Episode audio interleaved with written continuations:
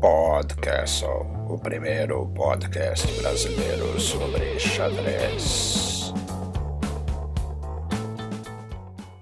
Olá, eu sou Alexandre Sigrist, esse é o Podcastle e hoje é, além de segunda-feira, dia 20 de julho de 2020, hoje é o Dia Internacional do Xadrez. Sim, sim, jogador e jogadora de xadrez, fãs do nobre jogo. Dia 20 de julho é o Dia Internacional do Xadrez.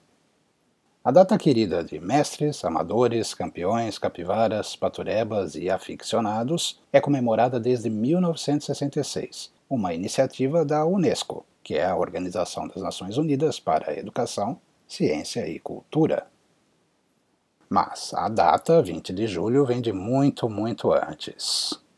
Durante os Jogos Olímpicos de 1924 em Paris, isso mesmo, eram os Jogos Olímpicos, não era a Olimpíada de Xadrez, não. Jogos Olímpicos. Aqueles com atletismo, natação, hipismo, tênis e assim por diante. Paris, 1924, Jogos Olímpicos, oitava edição dos Jogos Olímpicos. E, ao mesmo tempo, do meio para o final de julho, aconteceu também o Torneio Internacional de Amadores em comemoração aos Jogos Olímpicos. Olha que coisa legal! E no meio do torneio, no dia 20, foi criada a Federação Internacional des Échecs, ou Federação Internacional de Xadrez, a FIDE. Voltando para 2020, este ano houve uma movimentação maior ao menos o Dia Internacional do Xadrez apareceu mais.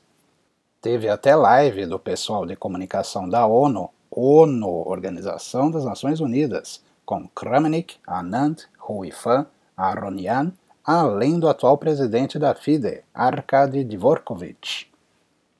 A cooperação entre o xadrez e a ONU anda muito grande.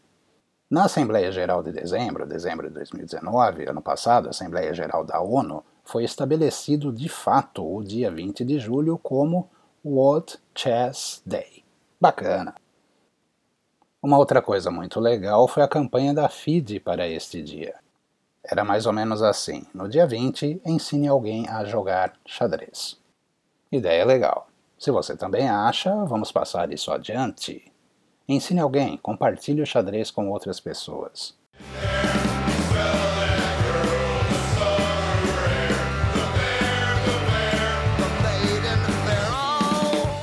E teve Ivanchuk no domingão. Que festa, que alegria! O ucraniano Vassily Ivanchuk, o espetacular Chuck, participou ontem, domingo, de uma sessão de Blitz comentado, o Banter Blitz. A sessão durou pouco mais de uma hora e meia. Vassily ia jogando e ia comentando seus planos, seus lances. Algumas partidas foram bem legais. Ivanchuk reclamou um pouco de não estar tão acostumado com o mouse. Depois do pingão falado, veio o verdadeiro show. Ivanchuk ficou à disposição para responder as perguntas da galera. A live foi aberta, todo mundo podia assistir, mas só quem assina o Premium teve direito a perguntar. Até aí, tudo bem, faz parte do jogo.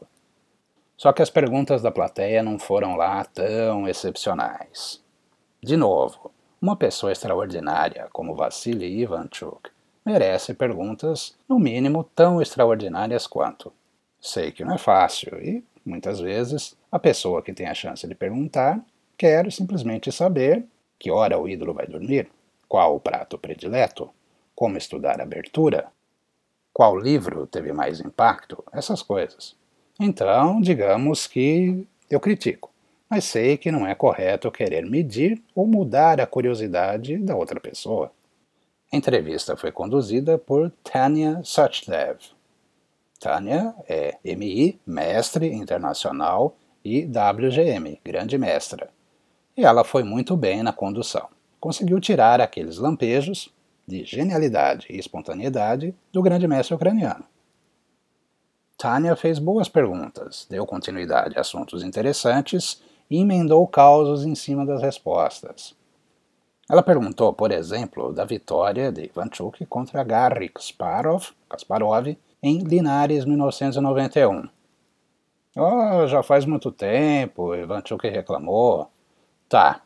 Depois de dizer que já faz muitos anos, Chuck disse se lembrar da posição após B4 e que as pretas poderiam jogar melhor, que tinha um D5 e depois foi analisando lance a lance. Isso porque ele não se lembrava direito.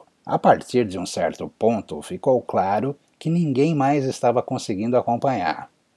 Fantástico. Aliás, essa partida é fantástica. Olha lá depois. Veja ou reveja. Apesar de alguns problemas técnicos, teve lá momentos em que a conexão de Vanchuk deu uma baleada e teve até um momento apagão. O famoso alô, alô, ouve aí. Alô? Alô? Hello, uh, Vasily? Mas é sempre bom ouvir Ivanchuk, mesmo se tiver um ou outro probleminha técnico. Alô? Alô? Alô? Alô? Escolher um momento? Ah, difícil. Algo particular, então, lá vai. Ivanchuk esteve aqui no Brasil em 2011, no Grand Slam de São Paulo. Na época, eu me lembro que conversei com Carlos Martins, o mestre FIDE. Martins comentou que aquelas caminhadas que Ivanchuk fazia pouco antes das partidas podiam ser. Eu não me lembro muito bem da frase exata. Talvez Martins tenha dito que eram. Talvez ele tenha dito que as caminhadas poderiam ser.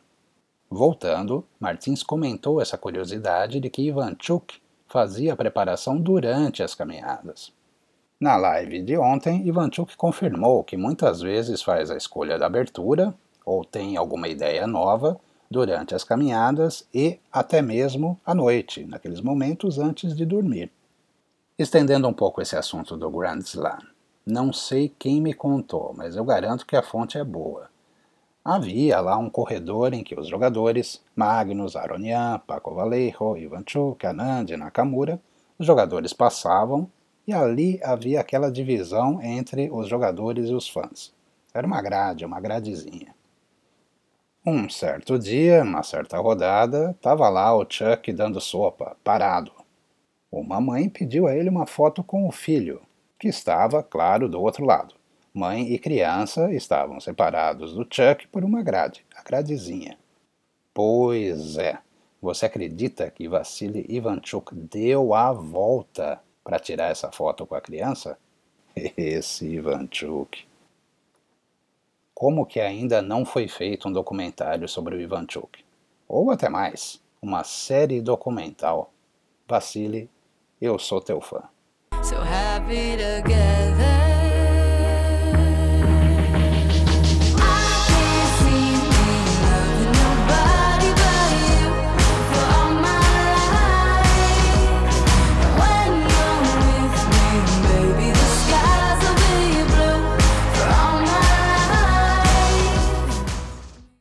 Lá no site é só acessar o xadrezplus.com barra podcast que você vê as notas deste episódio.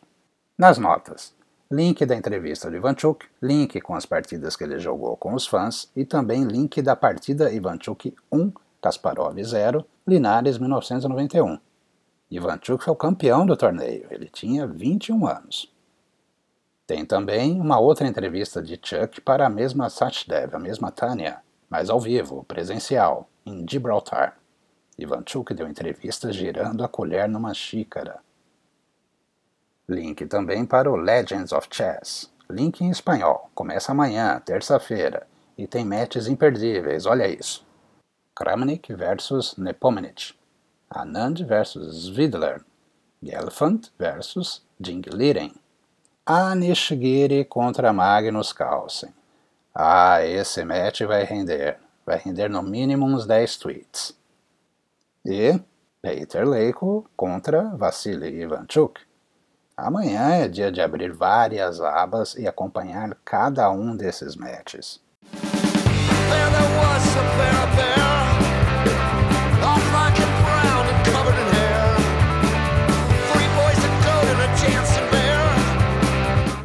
Aquele, aquele abraço. abraço, abraço, abraço Hoje, claro, o abraço vai para todas as pessoas que, de uma forma ou de outra, de um jeito ou de outro, através de pais, avós ou parentes, professores, professoras, amigos, vizinhos, pessoas que aprenderam a jogar xadrez e permitiram que o xadrez se tornasse algo importante, algo especial em suas vidas.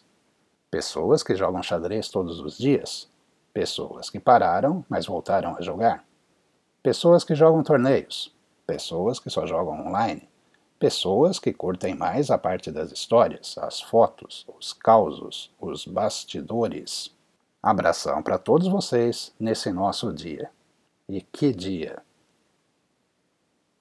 Eu sou Alexandre Sigrist, hoje é o Dia Internacional do Xadrez e este foi o podcast. Até mais! Alô, alô, alô, alô, alô, alô, alô.